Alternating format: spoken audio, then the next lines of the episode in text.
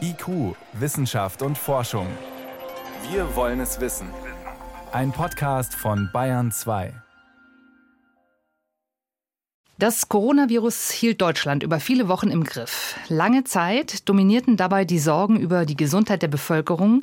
Wie wird die Pandemie hierzulande verlaufen? Wird unser Gesundheitssystem das verkraften? Lassen sich Todesfälle vermeiden und Risikogruppen schützen? Der Lockdown war da zunächst das Mittel der Wahl. Epidemiologen hätten ihn gern sogar noch länger gesehen.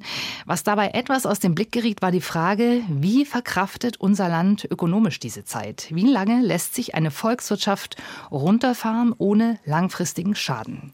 Inzwischen ist klar, den Schaden gibt es. Wir sind bereits mitten in einer sehr großen Wirtschaftskrise.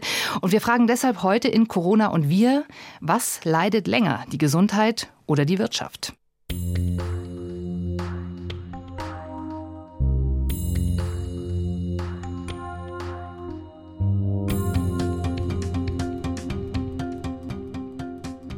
Mein Name ist Jan Toczynski, ich bin Wissenschaftsredakteurin beim Bayerischen Rundfunk und ich begrüße Julian Niederrümelin. Er ist Professor für Philosophie an der Münchner Ludwig-Maximilians-Universität, Fachmann für Risikoethik und stellvertretender Vorsitzender des Deutschen Ethikrates. Ich grüße Sie, Herr Niederrümelin. Ja, guten Abend. Und zugeschaltet ist uns einer der Top-Ökonomen in Deutschland. Er lehrt ebenfalls an der Münchner LMU Volkswirtschaft und er ist Präsident des Münchner IFO-Instituts. Ich freue mich sehr über Professor Clemens Fußt. Ich grüße Sie, Herr Fußt. Ja, schönen guten Abend. Ich freue mich.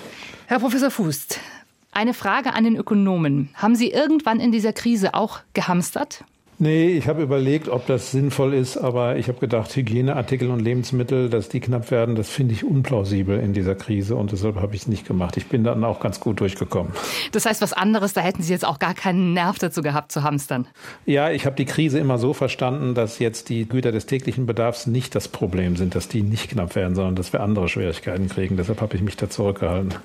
Das ist sehr rational, Herr Niederrümelin. Wir haben über diese Frage hier noch nie gesprochen, deswegen auch an Sie die Frage, wie ausgeprägt geprägt war denn Ihr Drang zum Hamstern? Also ich hatte in der Tat eine Kindheitserinnerung und das war die Kuba-Krise 1962 und dort wurde die Bevölkerung aufgefordert zu hamstern sich Vorräte anzulegen, zum Beispiel Reis und Zucker und so weiter und so weiter. Und ich fand das äh, in einem merkwürdigen Kontrast, dass jetzt genau die umgedrehte Botschaft an die Bevölkerung ging, doch ja nicht jetzt vorzusorgen, weil das Probleme hervorrufen würde. Wäre mal auch interessant im Rückblick zu wissen, wie war das eigentlich? 62 hat das Probleme bereitet oder nicht? Das Hamsterverhalten, zu dem der Staat aufgerufen hatte. Also wir haben nicht gehamstert. Sehr gut. Sie haben beide völlig vernünftig gehandelt. Das Hamstern ist ja in gewissem Sinne ein Bild dafür, dass die Menschen sich doch größere Sorgen machten darüber, dass diese Krise länger dauern könnte, als vielleicht befürchtet, dass es doch gravierender ist als vielleicht gedacht. Herr Professor Fuß, wann war denn bei Ihnen aber der Moment, wo Ihnen klar war, dass Deutschlands Wirtschaft in jedem Fall Schaden nehmen würde? Ja, es ist schwer, da einen Zeitpunkt zu nennen, aber vielleicht ist es mir da klar geworden, als deutlich wurde, dass diese Krankheit wahnsinnig ansteckend ist und sich sehr schnell nach Europa verbreitet. Ich hatte erst gehofft und ein bisschen auch erwartet, dass das so ausgeht wie bei SARS im Jahr 2003. Und als klar wurde, das breitet sich ganz anders aus, da war dann auch sofort klar, dass das massive Auswirkungen hat. Das heißt aber, der Lockdown war nicht das entscheidende Moment. Nein, der Lockdown war nicht das entscheidende Moment. Äh, stellen wir uns mal vor, wir hätten jetzt auf die Verordnung eines Lockdown verzichtet. Wie würden wir heute dastehen? Wir hätten massenhaft kranke, überfüllte Krankenhäuser und Panik unter den Menschen. Also meines Erachtens wäre die Krise dann noch tiefer. Eine Pandemie, das wissen wir aus der Geschichte, Pandemien sind unglaublich gefährlich, nicht nur für die Gesundheit, sondern auch für die Wirtschaft für sich genommen. Und den Schaden für die Wirtschaft kann man jetzt nicht abwenden, indem man sagt, äh, Herr Gott, wir lassen das einfach laufen. So einfach ist es nicht. Herr Niederrümlin, hätten Sie sich im Januar vorstellen können, dass wir ein ganzes Land auf diese Weise runterfahren können? Also ich habe mir das sehr wohl vorstellen können, aber ich glaube, es ist sehr sinnvoll, dass jetzt auch am Ende der Krise, hoffen wir mal, dass das bald sich abzeichnet, ob das dann endgültig ist, wird man sehen, äh, nochmal sehr genau anzuschauen, äh, mit welchen Maßnahmen man diese Krise bekämpft. Um es zuzuspitzen, ich glaube, langsam dämmert es so gut wie allen Beteiligten, dass äh, Wiederholungen dieser Form der Krisenbekämpfung im Herbst vielleicht nochmal bei einer zweiten Welle und so, oder vielleicht sogar saisonal, jedes Mal, dass das nicht möglich ist, dass das einen solchen ökonomischen und sozialen und kulturellen Schaden hervorrufen würde, dass wir uns das auf keinen Fall leisten dürfen. Das heißt, man muss jetzt sehr genau hinschauen, was war effektiv, was war nicht effektiv. Und ich habe mir die Zahlen sehr genau angeschaut. Das ist durchaus durchwachsener, als es erstmal scheint. Also der Rückgang der Infektionsrate erfolgte in Deutschland wahrscheinlich ganz überwiegend durch das Verbot von Veranstaltungen. Eventuell auch durch Schulschließungen, das ist noch umstritten, das muss die Wissenschaft noch herausbekommen, da gibt es ja gegensätzliche Stellungnahmen. Während der Lockdown ab dem 22. März kausal keine große Rolle mehr gespielt haben kann, wenn man sich die Zahlen anschaut, Erstaunlicherweise ist auch während des Lockdowns die Infektionsrate nicht mehr runtergegangen, sondern sie hat sich unter eins, knapp unter eins stabilisiert, manchmal drüber, knapp drüber, dann wieder deutlich drunter. Und interessanterweise nach Ende des allgemeinen Lockdowns ist sie nicht mehr gestiegen. Das heißt also, wenn man jetzt mal die ideologischen und Empfindlichkeiten und so weiter rausnimmt, würde man normalerweise als jemand, der ein bisschen was von Statistik versteht, sagen, hier gibt es keinen unmittelbaren kausalen Zusammenhang, was übrigens noch nicht abzuleiten erlaubt, dass es falsch war, das den Lockdown wollte ich gerade zu beschließen, fragen, ja. weil es äh, dieser Rückgang war wahrscheinlich die risikoaverse Verhaltensweise der Bevölkerung, Bilder aus Bergamo und so weiter. Und vermutlich wäre ohne Lockdown dann wieder sehr rasch ein leichtfertigeres Verhalten gekommen. Also auch das muss man komplexer beurteilen. Aber äh, dennoch würde ich sagen, für die Zukunft müssen wir schauen, dass wir eine Strategie finden ohne allgemeinen Lockdown, weil das ökonomisch, sozial und kulturell nicht mehr verkraftbar ist. Herr Fuß, würden Sie das auch so sehen wie Herr Niederrömelin, dass wir eine zweite Welle mit ähnlich drastischen Maßnahmen ökonomisch nicht wirklich gut aushalten könnten? Ja, ich glaube, ist es sogar noch komplizierter. Also die Vorstellung, dass man selbst die Gesundheit am besten durch einen radikalen Lockdown schützt, die ist ja auch falsch. Wir wissen, dass es im Lockdown, auch als Folge des Lockdowns, zu allen möglichen auch gesundheitlichen Problemen gibt. Die Suizidrate geht hoch, psychische Krankheiten nehmen zu, andere Krankheiten werden nicht mehr behandelt. Die Leute gehen nicht mehr zum Arzt, nehmen nicht mehr ihre Medikamente und so weiter. Das heißt, so einfach ist es nicht, dass man sagen kann, für die Gesundheit wäre so ein Lockdown gut. Ich stimme aber sonst Herr Niederrübelin zu. Es wird jetzt im Herbst wirklich kritisch, wenn wir dann nochmal mit einem flächendeckenden Lockdown kommen. Ich glaube, jetzt beim ersten Mal war es so, dass das in der Tat die risikoaverse, aber vielleicht auch die verantwortliche Reaktion war, dass man gesagt hat, wir machen vielleicht mal lieber ein bisschen zu viel zu. Es wusste ja kein Mensch und es weiß auch bis heute niemand, man so wirklich, äh, wo die Ansteckungswahrscheinlichkeit am höchsten ist. Also man hat mittlerweile, glaube ich, verstanden, es sind Restaurants, es sind große Veranstaltungen, es sind Chöre, also Singen führt wohl dazu, dass äh, da sehr viele Aerosole verbreitet werden und so weiter. Man kennt eine Reihe von Ansteckungsrisiken, aber so ganz verstehen wir es nicht. Wenn eine zweite Welle kommt und leider spricht dafür einiges, wenn wir heute nach China schauen, dann müssen wir die in der Tat äh, anders managen. Also wir müssen lernen, mit diesem Virus zu leben und auch zu arbeiten und wir müssen die Risiken irgendwie anders eingrenzen. Also flächendeckend zumachen, das in der Tat wäre, ich glaube, nicht nur wirtschaftlich, sondern in der Tat auch sozial und sogar gesundheitlich schwierig. Wir haben an dieser Stelle öfter schon mal darüber geredet, dass ein Problem auch bei der öffentlichen Kommunikation war, dass nie genau gesagt wurde, wie lange wir diese Maßnahmen durchzuhalten haben. War das auch etwas, was Ihnen Sorge gemacht hat, dass das Ganze nicht befristet war, sondern auf unbestimmte Zeit angelegt? Ja, schwierig. Das Problem ist natürlich, wenn man so etwas ankündigt und man nicht weiß, ob man es dann einhalten kann, dann steht man in der Politik ziemlich dumm da. Es gibt natürlich Erfahrungen mit Pandemien und man hätte wahrscheinlich sagen können, okay, also länger als zwei Monate wird das jetzt nicht dauern. Aber so richtig wusste man es nicht. Und deshalb habe ich ein gewisses Verständnis dafür, dass man gesagt hat, wir fahren hier auf Sicht. Wir müssen sehen, wie die Pandemie verläuft. Man wusste leider sehr wenig darüber. Hm. Wie sehen Sie denn die aktuellen Lockerungen? Jetzt eher tatsächlich hoffnungsvoll? Voll oder schwingt da immer auch etwas Sorge mit? Sie haben ja schon angedeutet, dass Sie doch wohl denken, es wird eine zweite Welle geben oder es könnte eine zweite Welle geben. Ja, ich denke, das ist, um diesen unschönen Satz mal zu verwenden, eine Politik ohne Alternative am Ende gewesen. Man konnte da nicht einfach zulassen, vor allem nicht bei diesen geringen Infektions-, Neuinfektionszahlen. Jedenfalls, soweit wir sie überhaupt äh, mitbekommen haben, sind die ja doch stark runtergegangen. Leider wissen wir ja immer noch nicht so genau, wie ist es eigentlich in der Gesamtbevölkerung. Aber es scheint ja doch so zu sein, dass die Neuinfektionen sehr stark runtergegangen sind. Deshalb war es vollkommen richtig, meines Erachtens zu öffnen. Das geht gar nicht anders. Ich glaube, man muss mehr darüber reden, wie wir diesen Öffnungsprozess gestalten, dass wir ihn brauchen, denke ich, liegt auf der Hand. Aber testen wir genug, nutzen wir die Möglichkeiten neuer Techniken. Gut, jetzt haben wir diese Corona-App, die ist wiederum umstritten unter Epidemiologen, aber ich glaube, sie wird doch mehr nützen als schaden. Ich denke, beim Testen müssen wir noch mehr machen. Ich finde das aber vollkommen richtig, dass man das gemacht hat. Jetzt mal unabhängig von der Frage der zweiten Welle. Wir können ja nicht bis zum Herbst uns einigeln und zu Hause bleiben. Das mhm. geht ja mhm. schlecht. Ne? Sie haben ja auch schon angedeutet, also auch die wirtschaftlichen Auswirkungen haben ja auch gesundheitliche Auswirkungen. Und auch der Lockdown hat gesundheitliche Auswirkungen. Ich will jetzt nicht Wirtschaft gegen Gesundheit ausspielen, aber hatten Sie an irgendeiner Stelle dieser Krise das Gefühl, dass sozusagen der rein medizinische Blick auf das Virus doch so ein bisschen überbewertet wurde? Nicht überbewertet, aber er reicht nicht. Also man kann das nicht nur aus medizinischer Warte äh, anschauen, zumal ja auch im Bereich der Medizin vieles sehr unsicher war. Also vieles wussten die Mediziner auch nicht und sie mussten sich auch dauernd korrigieren. Das ist auch völlig in Ordnung, das ist gar kein Vorwurf.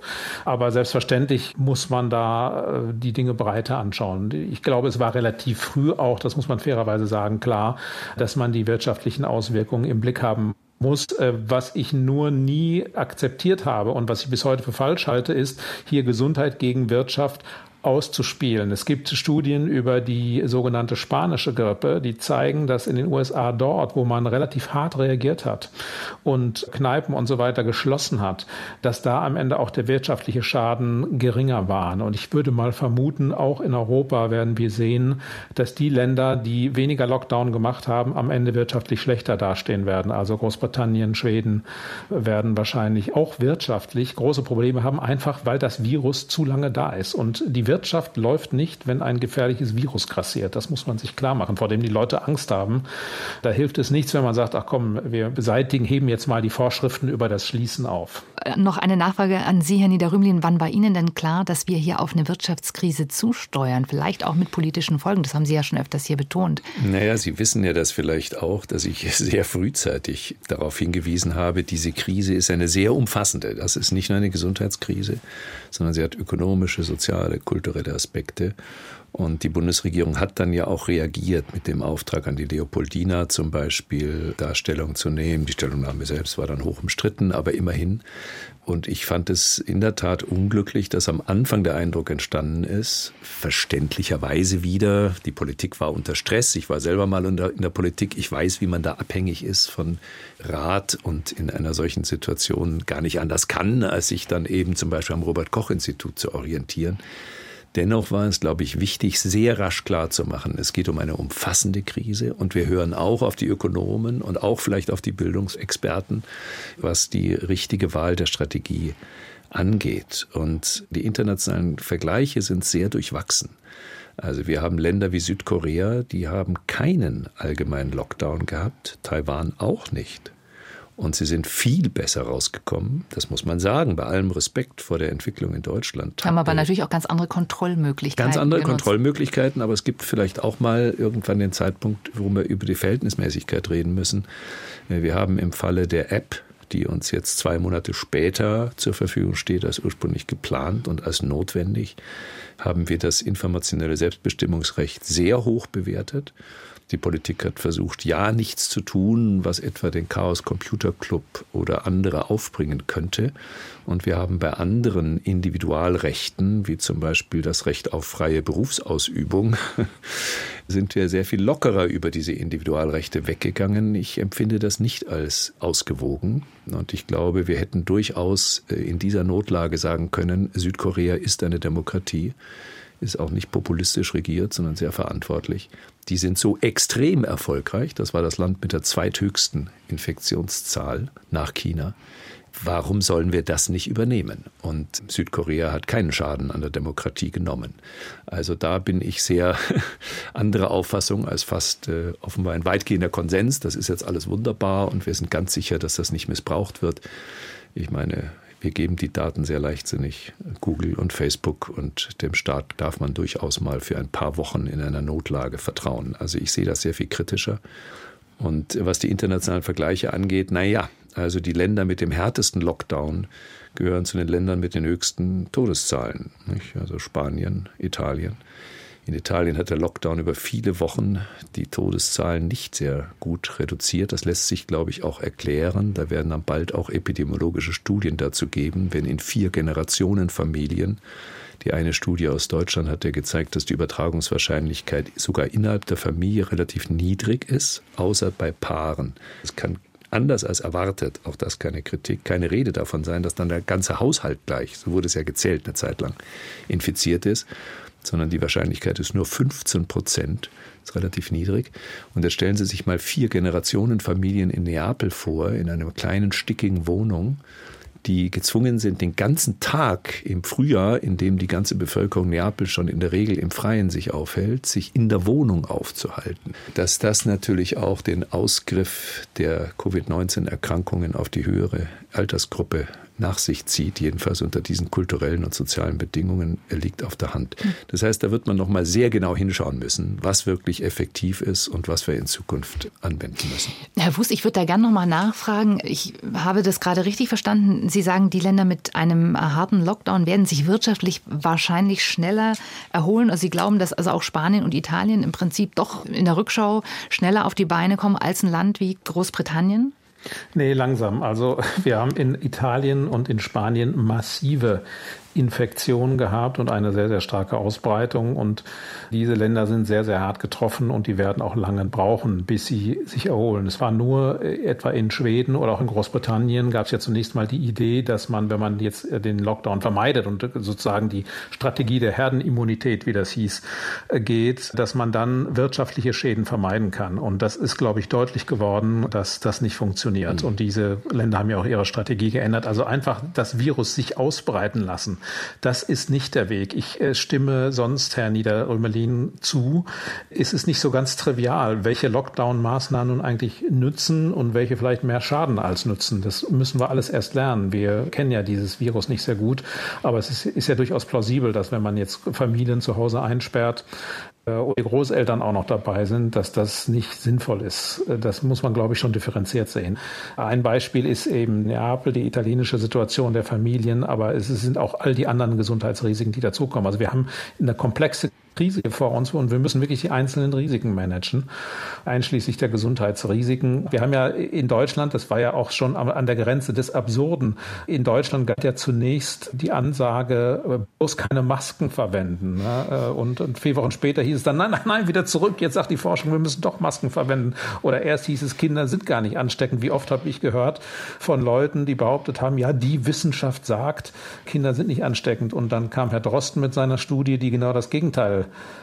behauptet und dann kommen wieder andere. Also wir, wir wissen es immer noch nicht genau. Ja, wir wissen es immer noch nicht genau. Wir werden es vielleicht auch nie wissen. Das, so ist das in der Wissenschaft. Also man weiß eine ganze Menge, aber eben nicht alles, mhm. so wie man es gern hätte. Und in dem Umfeld muss sich ja jetzt dann am Ende auch die Politik und müssen wir alle uns bewegen. Also auch alle Menschen, die darüber entscheiden, ob Unternehmen offen bleiben, ob Universitäten offen bleiben, Lehrstühle und so weiter. Und in diesem Feld der Unsicherheit sich zu bewegen, das ist eine große Herausforderung. Deshalb ist diese Krise so schwierig, weil wir mit auf der Basis sehr schlechter Informationen entscheiden müssen. Wahrscheinlich, wenn das alles mal vorbei ist und gut analysiert, dann wissen wir, wie es ist. Nur dann ist es zu spät, weil das nächste Virus wieder anders sein wird. Wir hatten hier natürlich auch ein bisschen ein Zeitvorteil, weil wir einfach etwas hinterher waren. Wir konnten uns tatsächlich aus den anderen Ländern auch einiges abschauen oder sehen, was passieren kann und entsprechend reagieren. Das hat uns einen gewissen Vorteil natürlich verschafft, auch was die Reaktionen dann anging.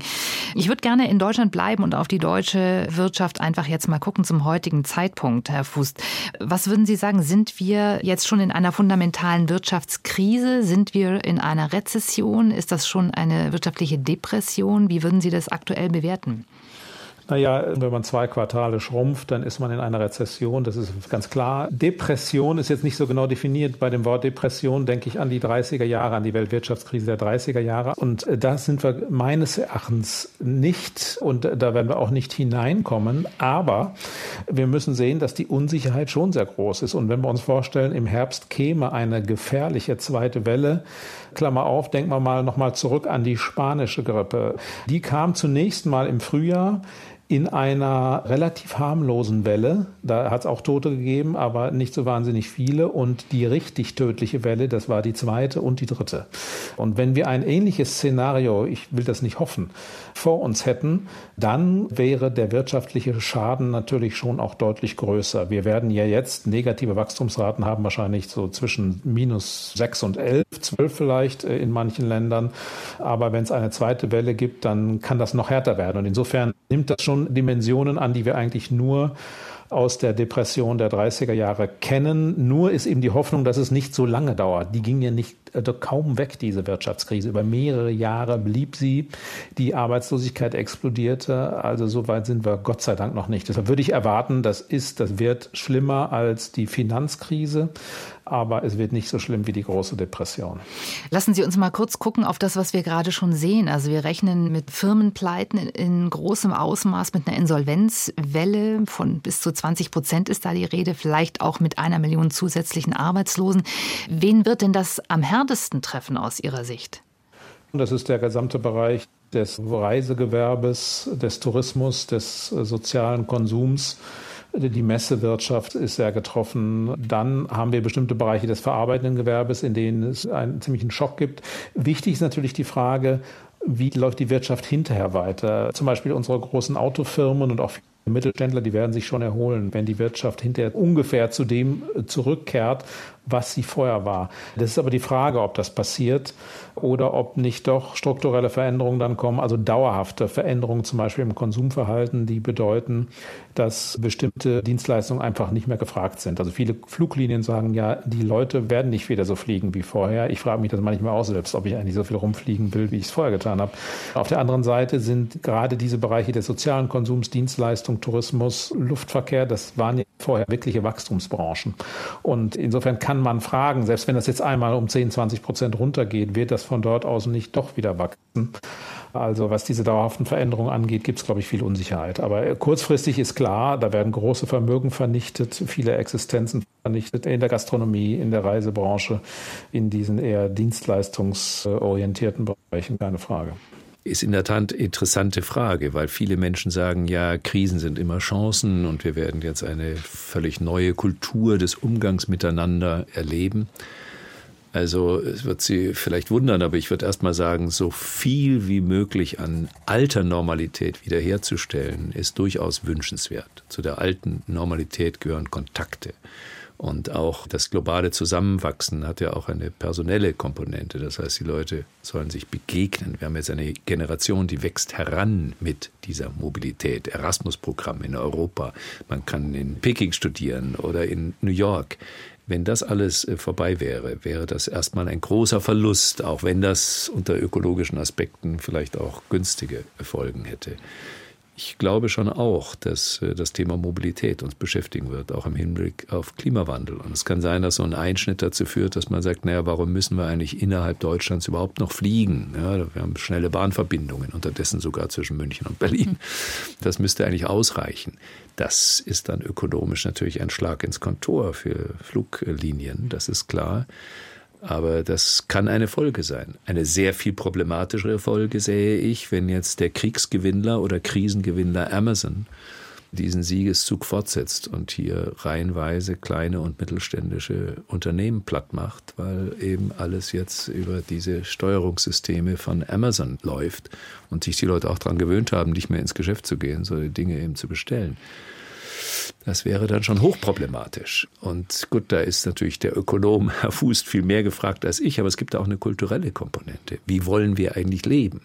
Und ich bin ein bisschen skeptisch gegenüber dieser Botschaft. Stellt euch auf eine ganz neue kulturelle Normalität ein. Alles wird anders und die Krise ist eine Chance und nichts wird so sein wie zuvor das äh, ist auch für viele angsteinflößend. Mhm. Aber die Frage ist tatsächlich, wie werden wir unseren Konsum in Zukunft gestalten? Ich denke, der ganze Bereich der Digitalisierung hm. äh, wird in der Tat sich beschleunigen. Und da stellt sich genau diese Frage, führt es das dazu, dass die Firmen, die heute schon sehr mächtig sind, wie die Big Five, die großen Internetgiganten äh, aus den USA, werden die mehr dominieren? Ich denke, wir erleben in dieser Krise etwas, was für wirtschaftliche Veränderungen sehr wichtig ist. Viele Techniken, die heute existieren, zum Beispiel Videokonferenzen und Online-Shopping und so weiter, sind alles Dinge, die sind nicht neu, die existierten vorher, aber die verbreiten sich nur langsam. Die Menschen hängen an ihren Gewohnheiten, die gehen in den Laden, weil sie es immer gemacht haben und so weiter. Die gehen noch zur Bank. Jetzt sind alle durch die Krise gezwungen, diese neuen Techniken wirklich zu nutzen. Also wer früher kein Online-Banking gemacht hat, der macht es jetzt. Wir erweitern alle, das sieht man auch in den Statistiken, wir kaufen mehr online ein. Und wenn man das mal so eingeübt hat, dann geht das nicht so leicht wieder weg. Also wenn wir das mal verstanden haben, wie man Zoom benutzt, dann werden wir das also auch in Zukunft mehr machen. Und das führt natürlich dazu, dass alle Menschen, die aus dem Homeoffice arbeiten können, aus der Ferne, alle, die mit digitalen Techniken umgehen, umgehen können, die haben jetzt einen Vorteil, einfach weil digitale Techniken sich stärker verbreiten, weil das mehr genutzt wird. Und alle, die das nicht können, haben einen Nachteil. Und das ist eine Spaltung, die sehr stark sich orientiert an der Bildung letztlich. Wir sehen heute in den Daten, wenn wir die Betroffenheit anschauen, etwa von Kurzarbeit oder überhaupt von dieser Krise, dann sehen wir, dass gut ausgebildete Menschen da weniger betroffen sind, weil sie einfach leichter von zu Hause aus arbeiten können, weil sie sich leichter damit tun, digitale Techniken zu verwenden. Ich denke, eine der Folgen dieser Krise wird sein, dass sich dieser Graben verstärkt, äh, vertieft. Eine weitere Komponente dieser Geschichte ist, dass wir ja derzeit die Schulen schließen. Wen trifft das? Das trifft Menschen aus eher bildungsfernen Milieus, weil die zu Hause nicht so gut das auffangen können. Die kommen nicht so gut äh, zurecht mit Fernunterricht. Das heißt, ich glaube, die wirklichen Verlierer dieser Krise, das sind Menschen, die eben eher bildungsfern sind und schlechter ausgebildet sind. Und das ist denen, dass die nicht so dolle wirtschaftliche Chancen haben, das ist ja eine Sache, die, ein Trend, der war auch schon vor der Krise da, aber der beschleunigt sich. Und das halte ich für vielleicht noch gravierender, ein wirkliches Zurückfallen in der Bildung bei gleichzeitig wachsenden Anforderungen an die Bildung des Einzelnen, das ist schwerer aufzuholen. Es wird so einen Corona-Verlust in diesem Bereich geben, der wirklich unwiederbringbar ist. Der ist unwiederbringbar. Es gibt viele Studien, die zeigen, dass wenn man als junger Mensch ein halbes Jahr nicht in die Schule geht oder wenn man arbeitslos ist, als junger Mensch für eine längere Zeit, das wirkt sich auf das ganze Leben aus, auf die Berufschancen über das ganze Leben hinweg. Ist leider so. Ja, das ist in der Tat ein Aspekt, der mich auch ganz merkwürdig berührt hat. Dass man sah natürlich, wir sind in einer schwierigen Phase und da sind viele Menschen sehr belastet. Aber die Schulschließungen, da gab es ja bis vor kurzem noch Stimmen von Politikerinnen, die sagten, also das können wir doch im nächsten Jahr vielleicht noch so fortsetzen mit der Schulschließung oder jedenfalls Aussetzung des üblichen Präsenzunterrichts. Und langsam, glaube ich, wird auch allen klar, das ist katastrophal. Und man kann ja sagen, ich meine, ich bin der Vater von schulpflichtigen Kindern und erlebe das auch sehr hautnah mit. Die Kinder vertragen erstmal viel, ja. Die stellen sich auf alle Situationen ein, aber es ändert sich was im Lebensgefühl. Und die Generation der jetzt Halbwüchsigen, die ist ja im Grunde in der Erwartung jetzt herangewachsen, naja, ihnen steht ja fast alles offen. Es ist nicht ganz einfach und wirtschaftlich wird schwierig und der Klimawandel macht Sorgen und so. Aber jedenfalls, wir sind äh, gebraucht. Wir werden gebraucht. Wir brauchen uns eigentlich um unsere Berufstätigkeit überhaupt keine Sorgen machen eben gerade wegen der demografischen Schrumpfung. Und die neuen Botschaften sind ein bisschen anders. Der Berufseinstieg wird für manche schwierig werden. Ganz eine neue Erfahrung. Und vielleicht erholt sich das auch wirtschaftlich nicht so rasch, wie man jetzt äh, hofft. Und der, die Schuldenlast ist ja auch da. Ich meine, gut, klar, Niedrigzins äh, gegenwärtig, ja, aber bleibt das auf Dauer? Und äh, das ändert die Stimmungslage einer ganzen Generation. Und wenn dann noch hinzukommt, dass jetzt auf einmal andere Kinder und Jugendliche, eigentlich ja medizinisch zu Unrecht, als Quelle von Gefahr für sich selbst empfunden werden. So wachsen die Kinder heran gegenwärtig. Also Viren schleudern. Ja, andere Kinder sind für mich eine Gefahr. Ich sagte, nein, für dich nicht. Ja, als Sechsjähriger läufst du keine Gefahr, an Covid-19 zu sterben. Aber das ist in den Köpfen, die haben ja die Bilder gesehen dann mache ich mir schon Sorgen. Und die Rückkehr zur schulischen Normalität, Kindergärten, Krippen, alles wieder ganz normal, auch keine Masken, wenn irgend möglich, keine Masken halte ich für ganz, ganz wichtig. Herr Fuß, ich würde gerne noch mal äh, das Thema Digitalisierungsschub, was Sie ja auch gerade schon skizziert haben, das könnte für Deutschland ja auch eine Riesenchance sein, denn da waren wir bisher ja nicht so richtig vorne mit dabei. Also daraus könnten wir tatsächlich positive Konsequenzen ziehen, oder? Naja, es kommt darauf an. Zunächst mal sehen wir, dass in dieser Krise tatsächlich diejenigen stärker werden, die schon gut in diesem Bereich sind. Und das sind nun mal die Amerikaner, äh, die amerikanischen Internetunternehmen, die das Feld derzeit quasi komplett dominieren. Es gibt in Europa, auch, auch in Deutschland, positive Entwicklungen im Bereich der Industrie, der Sensortechnik, des 3D-Drucks. Und da muss man natürlich unbedingt auch weitermachen. Aber was wir derzeit sehen, ist tatsächlich eine massive Verschiebung der Chancen der Macht äh, in Richtung der Internetwirtschaft, die leider nicht äh, in Deutschland zu Hause sind. Wir lernen jetzt, die Produkte zu verwenden, die die herstellen, die die bereitstellen. Wir sind total abhängig. Äh, stellen Sie sich vor, es hätte die amerikanischen Unternehmen nicht gegeben in dieser Krise, dann hätten wir alle mit hier mit Buschtrommeln oder vielleicht mit dem guten alten Telefon miteinander Fax. kommuniziert oder mit dem Fax, aber sonst wäre nichts gewesen. Also das verweist für mich eher auf dramatische Weise auf die Rückstände, die wir in diesem Bereich haben. Und daraus werden wir uns nicht so leicht lösen können. Wenn man sich mal anguckt, wie an den Finanzmärkten sich die amerikanischen Unternehmen entwickelt haben, also die, die Unternehmen der Internetwirtschaft und die Deutschen, also von unseren Industrieperlen, Daimler und so weiter, ist, was den Marktwert angeht, nicht mehr übrig. Trotz der Erholung, die es gegeben hat an der Börse, während Amazon und, und so weiter und Co. auf Allzeithoch stehen. Also für die hat die Krise nicht stattgefunden. Ich glaube, das macht nochmal deutlich, dass sich hier die Kräfteverhältnisse zunächst zu unseren Ungunsten verschoben haben. Es ist sicher positiv, dass wir jetzt mehr digitale Techniken anwenden, aber die Hürden liegen noch vor uns. Jetzt hat ja beispielsweise im Konjunkturprogramm die Bundesregierung ausgerufen, wir digitalisieren jetzt endlich unsere öffentliche Verwaltung. Also vielleicht kann man künftig sogar per Internet sein Auto ummelden. Dinge, die seit Jahrzehnten in anderen Ländern schon möglich sind, werden jetzt vielleicht auch bei uns möglich. Das ist schön. Aber also ich glaube, dass die Herausforderungen durch die Krise zunächst nochmal gewachsen sind. Dass wir davon jetzt profitieren oder dass uns das so sehr voranbringt, sehe ich jetzt nicht. So weit würden Sie dann doch nicht gehen. Sie haben das Konjunkturpaket schon angesprochen. Wenn wir mal auf die Maßnahmen gucken oder die Frage, was muss denn jetzt eigentlich passieren, um irgendwie glimpflich über diese Krise eine mögliche zweite oder dritte Welle zu kommen. Sind Sie grundsätzlich zufrieden mit dem von der Bundesregierung jetzt äh, beschlossenen Paket? Dazu muss man, glaube ich, zuerst mal sagen, die Politik kann diese Krise nicht aus der Welt schaffen. Insofern kommen wir auch nicht glimpflich darüber hinweg. Das ist zwar schade, aber das muss man sich klar machen. In Deutschland wird ja häufig erwartet, wenn irgendein Problem da ist, ja, ja jetzt möchte bitte die Politik das lösen. Also die Politik kann hier nur sehr begrenzt stabilisieren. Das, was man getan hat, finde ich im Großen und Ganzen wirklich gut. Also die Politik hat entschlossen gehandelt und auch wenn ich mir jetzt dieses jüngste Konjunkturpaket anschaue, über einzelne Posten kann man sicherlich streiten, aber da stehen viele Dinge drin, die klug sind und die auch durchdacht sind. Investitionen in Digitalisierung und was weiß ich. Im Großen und Ganzen hat man da vernünftig reagiert. Wie gesagt, über die Details kann man sich unterhalten, aber die Politik hat ziemlich entschlossen hier reagiert. Man hat sich da auch nicht groß zerstritten. Ich meine, man hat auch nichts versprochen was man nicht halten kann. Das war ja in anderen Ländern teilweise anders. Also ich finde, die Politik hat ganz ordentlich reagiert in dieser Krise. Ist so ein Konjunkturpaket dann in erster Linie eine psychologische Maßnahme?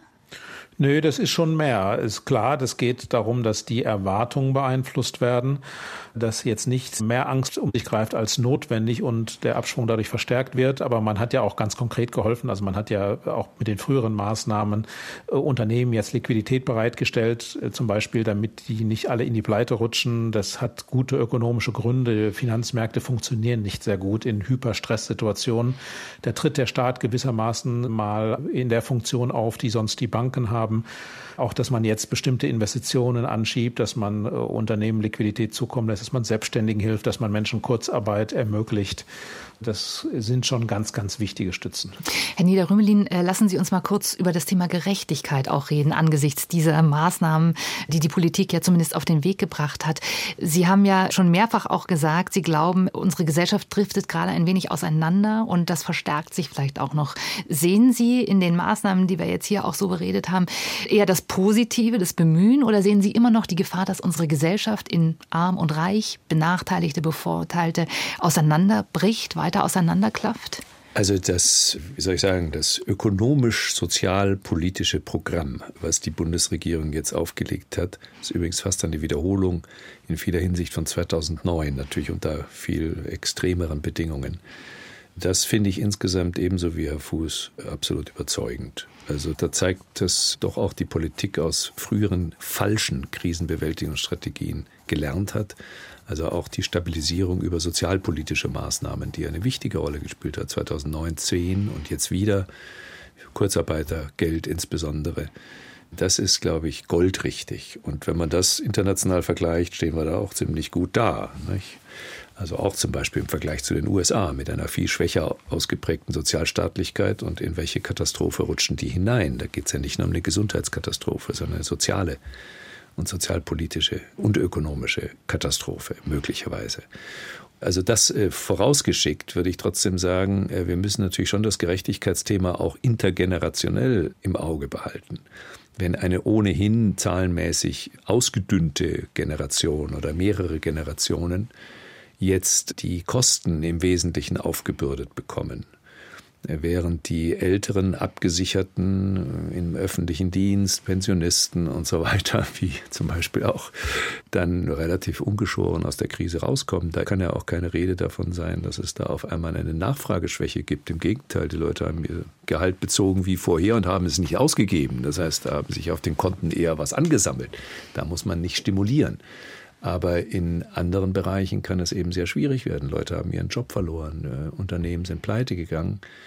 Also da muss man schon das Gerechtigkeitsthema auch aus ökonomischen Interessen. Also äh, die haben eine massive Vermögens- und äh, Konzentration und das ist ein Teil der Instabilität. Da wird vermutlich auch die Ökonomie zustimmen, die wir weltweit haben, hängt damit zusammen, dass das Anlagekapital so massiv zugenommen hat. Und die Bereiche, in denen die Einkommen über Jahre oder Jahrzehnte stagnieren, fühlen sich abgehängt. Das ist auch ein politisches Problem. Ja, auch das in den USA noch mal krasser als in Europa. Also ich glaube, dass da noch viele Hausaufgaben, nicht nur als Reaktion auf die Corona-Krise, aber verschärft durch diese Krise, uns zu lösen bevorstehen. Wir haben systemrelevante ja, Ungerechtigkeiten gesehen. Herr Fuß, wie sehen Sie das? Wir haben zum Beispiel festgestellt, die systemrelevanten Berufe, die in der Krise wirklich wichtig waren, äh, die Pflege, die Krankenhäuser, die Gesundheitsberufe, die Pädagogen, alles Geringverdiener, ja, Menschen mit geringem Einkommen. Würden Sie sagen, da muss irgendwie umgesteuert werden? Wir müssen müssen bestimmten Berufen eine andere Wertigkeit geben? Wie sehen Sie das aus, als Ökonom? Ja, die Verdienste dieser Gruppen sind groß. Ich bin etwas zurückhaltend mit dem Begriff systemrelevant, weil das heißt ja so ungefähr alle anderen sind irrelevant oder nicht so wichtig oder verzichtbar. Das finde ich problematisch. Aber klar, das sind Leute, die üben sehr, sehr wichtige Funktionen aus. Äh, jetzt ist es ganz generell so über alle Berufe hinweg, dass das, was bezahlt wird an Einkommen, das hat eigentlich nichts mit Gerechtigkeit zu tun, sondern das hat zu tun mit Knappheiten. Wenn es Marktlöhne sind und wir bewegen uns ja hier nun in einem Bereich, da gibt es nicht mal Marktlöhne, das sind ja administrierte Löhne. Also das Gesundheitswesen ist bei uns sehr, sehr stark staatlich organisiert und reguliert. Das heißt, das sind eigentlich administrierte Löhne. Die finden ihre Grenzen nur da, wo eben niemand mehr Berufe ergreifen will in diesem Bereich. Also spätestens, wenn man keine Kindergärtner mehr findet oder keine Kindergärtnerinnen, dann wird man wohl die Löhne erhöhen müssen. Aber solange Menschen noch bereit sind, dafür zu arbeiten, besteht kein Zwang, diese Löhne zu erhöhen. Nochmal, das hat nichts mit Gerechtigkeiten zu tun. Jetzt kann die Politik sich hinstellen und sagen, jawohl, wir erhöhen die Löhne. Es gibt ja da auch Pläne, gerade im Pflegebereich, ist, ist auch schon ein bisschen was passiert. Dann wird man allerdings die Frage stellen müssen, so, wer bezahlt das jetzt? Wir erhöhen zum Beispiel die Sozialversicherungsbeiträge das können wir ja machen. Wir können im, im, in den Krankenhäusern mehr bezahlen oder im Gesundheitswesen mehr bezahlen. Dann müssen wir die Sozialversicherungsbeiträge erhöhen und das hat natürlich Konsequenzen für Beschäftigung und so weiter. Insofern haben wir da einfach ein gewisses Spannungsverhältnis. Löhne reflektieren nicht, was gerecht ist oder was mühsam ist. Viele schlecht bezahlte Berufe sind sehr, sehr mühsam und belastend und viele gut bezahlte Berufe sind Berufe, die die Menschen sehr gerne machen. Und äh, das gilt ja auch häufig für die Wissenschaft. Wissenschaftler werden ja ganz ordentlich bezahlt und die meisten Menschen machen das aber so, vielleicht, also ohne dass jetzt wichtig ist, ob man ein bisschen mehr oder weniger verdient, man macht das gerne. Das hat alles nichts mit Gerechtigkeit zu tun. Das kann man sogar als sehr ungerecht ansehen. Aber hier geht es um Knappheiten und man kann die Löhne da leider nicht so beliebig setzen. Man wird ja jedem deutlich mehr Einkommen gönnen. Dann hat man aber das Problem eben, wie finanziert man es? Und wenn man sich zu sehr von Marktkonditionen verabschiedet, dann kommt man eben in Schwierigkeiten. Das, das ist hier das Problem. Dazu ist eine philosophische Einordnung gefordert von Herrn Niederrümelin? Naja, eher politische. Also die Gerechtigkeitsfrage stellt sich sehr wohl. Und zwar deswegen, weil die gesamte Ordnung ja auch politisch, rechtlich verantwortet ist. Also der vielleicht bedeutendste politische Philosoph John Rawls hat das mal so formuliert, Gerechtigkeit, politische Gerechtigkeit ist die oberste Tugend des Systems als Ganzes, der Institutionen, in denen wir leben. Und dazu gehört auch die Institution zum Beispiel eines Marktes, eines ökonomischen Marktes. Der schwebt nicht über allem und ist nicht unabhängig von allem, sondern er ist eingebettet in Strukturen, kulturelle Strukturen. Hochinteressant ist zum Beispiel Japan, hat einen sehr gering ausgebauten Sozialstaat. Aber wenn man die Gini-Koeffizienten im Vergleich anschaut, hat Japan ein sehr geringes Maß, vergleichsweise geringes Maß an Ungleichheit, was nicht mit Markt zu erklären ist, sondern damit zu erklären ist, dass die Kultur auf Gleichheit achtet, dass es sich nicht gehört, sich von der Belegschaft in einer bestimmten Weise abzusetzen. Ich habe mich viel auch mit Verhaltensökonomie beschäftigt, als jemand, der sich mit praktischer Rationalität auseinandersetzt. Also man muss da auch interdisziplinär zusammenarbeiten und da zeigt sich, dass die Akzeptabilität von Unterschieden sehr stark von Gerechtigkeits- und Fairness-Gesichtspunkten abhängt. Und deswegen würde ich das nur modifizieren. Natürlich gibt es eine wichtige Rolle des Marktes, aber gerade der öffentliche Dienst mit seinen starren Gehaltsordnungen orientiert sich nicht primär an Knappheitsbedingungen sondern an anderen Kriterien. Das ist eher eine Meritokratie, welche Qualifikation ich mitbringe oder nicht und was wie geschätzt wird oder nicht. Das heißt, da spielen natürlich Gerechtigkeitsüberlegungen eine wichtige Rolle. Und auch der Mindestlohn ist eingeführt worden gegen den Rat der allermeisten Ökonomen aus Gerechtigkeitsaspekten. Wer voll arbeitet, soll auch dann davon leben können und nicht abhängig sein in der Regel von staatlicher Unterstützung. Und die äh, Szenarien, dass das ökonomisch katastrophale Folgen haben würde, sind nicht eingetreten. Natürlich gilt das nicht für beliebig hohe Mindestlöhne. Also diese Entgegensetzung würde ich so nicht mitmachen.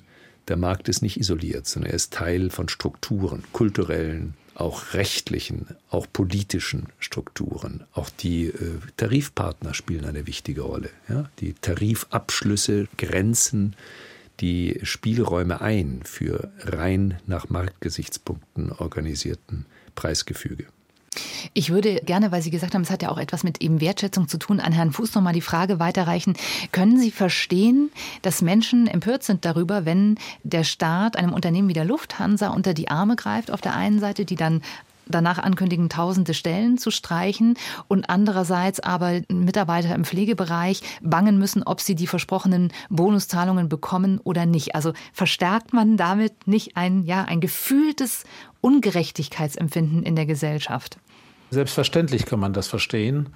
Und um das nochmal zu klären, ganz egal, ob wir uns bei administrativ festgelegten Löhnen bewegen oder wirklich äh, Bereichen, an denen das am Markt entschieden wird, also jetzt ohne staatliche Vorgaben.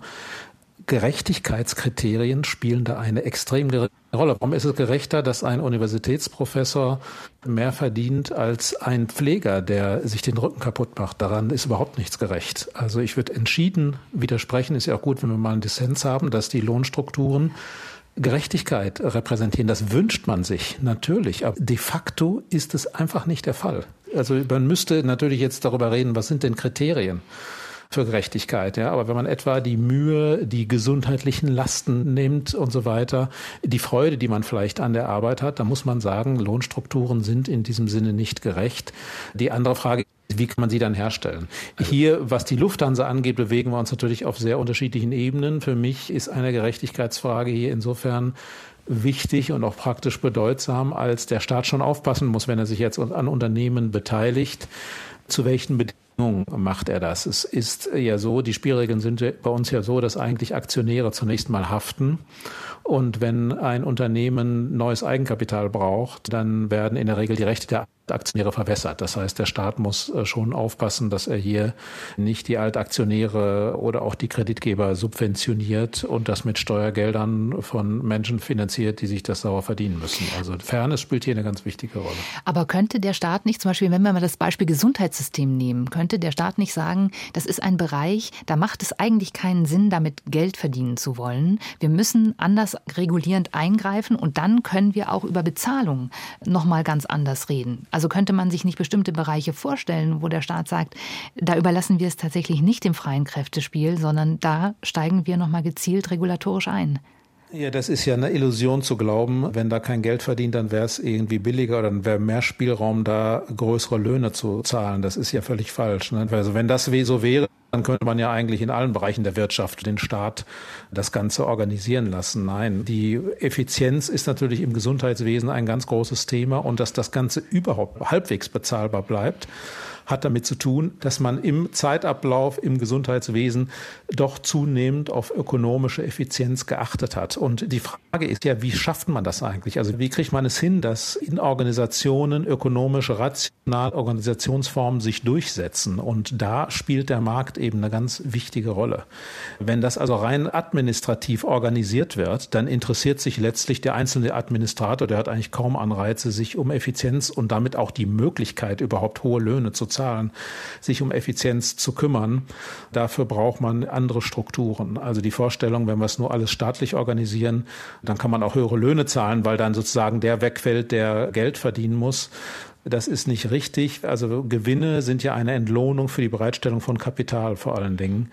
Und das Kapital muss natürlich auch der öffentliche Sektor irgendwie bereitstellen. Aber das noch Wichtigere ist, dass natürlich, dass die Möglichkeit, wenn, wenn man eine Klinik zum Beispiel aufmacht und damit Geld verdient, dann hat man die Möglichkeit, mit Geld zu verdienen, schafft eben Anreize, wirklich effizient zu arbeiten. Und die Effizienzreserven in unserem Gesundheitssystem, die sind so gewaltig, dass ich sagen würde, wir brauchen eigentlich mehr privatwirtschaftliche Organisationsformen und müssen die intelligent kombinieren mit Regulierung, die dann dazu führt, dass das Gesamtergebnis auch sozial erträglich ist. Aber die Vorstellung, wenn wir also jetzt noch mehr wir können es ja, wie man es etwa in Großbritannien macht, organisieren und einfach aus dem gesamten Gesundheitswesen eine einzige staatliche Organisation machen. Wenn man mal nach Großbritannien schaut, dann sieht man, das läuft nicht das so Das wünschen wir uns gut. auch nicht, ja, das ist richtig. Ja, also die weitgehend äh, privatisierte Gesundheitsversorgung in den USA funktioniert auch nicht besonders gut. Ich würde tatsächlich an dieser Stelle an Herrn Fuß die letzte Frage richten. Herr Professor Fuß, was sagen Sie, wenn Sie sich vorstellen, in einem Jahr, was wünschen Sie sich, was wir bis dahin gelernt haben, und wo wir dann stehen. Ja, ich wünsche mir natürlich, dass die Krise bis dahin vorbei ist, dass das Virus vielleicht durch ein gutes Medikament oder sogar eine Impfung äh, irgendwie unter Kontrolle ist. Ich halte das leider nicht für sonderlich wahrscheinlich. Es wäre außerdem großartig, wenn wir mehr testen würden und besser verstehen würden, wie diese Krankheit funktioniert, weil, wie wir eingangs diskutiert haben, dann könnten wir auch besser mit ihr umgehen und die vielen wirtschaftlichen, sozialen Nebenwirkungen, mit denen wir zu kämpfen haben, die könnten wir dann eingrenzen. Professor Clemens Fuß war das, der Präsident des Münchner IFO-Instituts. Herr Fuß, ich danke Ihnen herzlich, dass Sie heute Zeit für uns hatten. Ich danke für das Gespräch. Ich danke Ihnen. Und ich danke auch Herrn Professor Nieder Rümelin, dass er heute wieder dabei war. Vielen Dank. Ja, sehr gerne. Hat Spaß gemacht.